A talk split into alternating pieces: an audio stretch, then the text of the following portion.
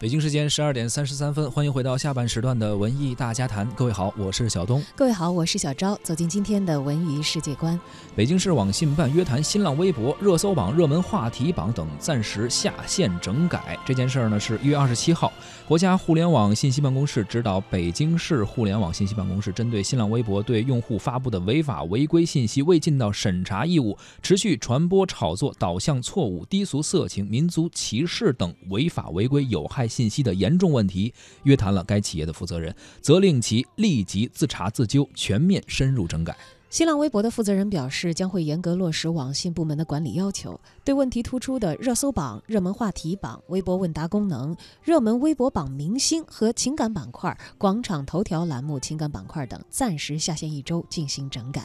下线的时间呢，将会是在二零一八年一月二十七号的二十一点，一直到二月三号的二十一点。也就是说，现在仍然是在整改期间啊。确实是该整改一下了。后来他们好像还发布了一个关于有一些热搜嗯名词啊，或者一些包括一些事件的一些说不得再出现的这个，确实是有问题的一些呃，比如刚刚说到的违法违规的一些内容。但是说实话，他发布的名单，很多网友包括我在内不是特满意，因为很多网友也评论了，你发布这名单，其实你要不发布，我都不知道他们是谁，就是说明什么呢？就是很多网友认为他根本没有。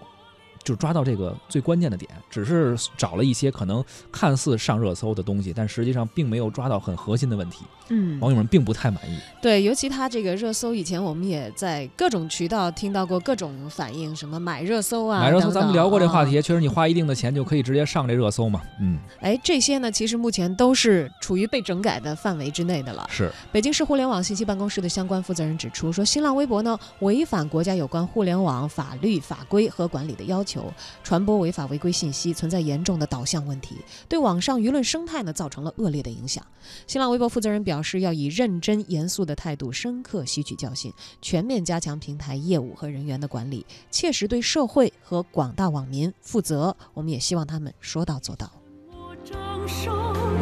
那么想，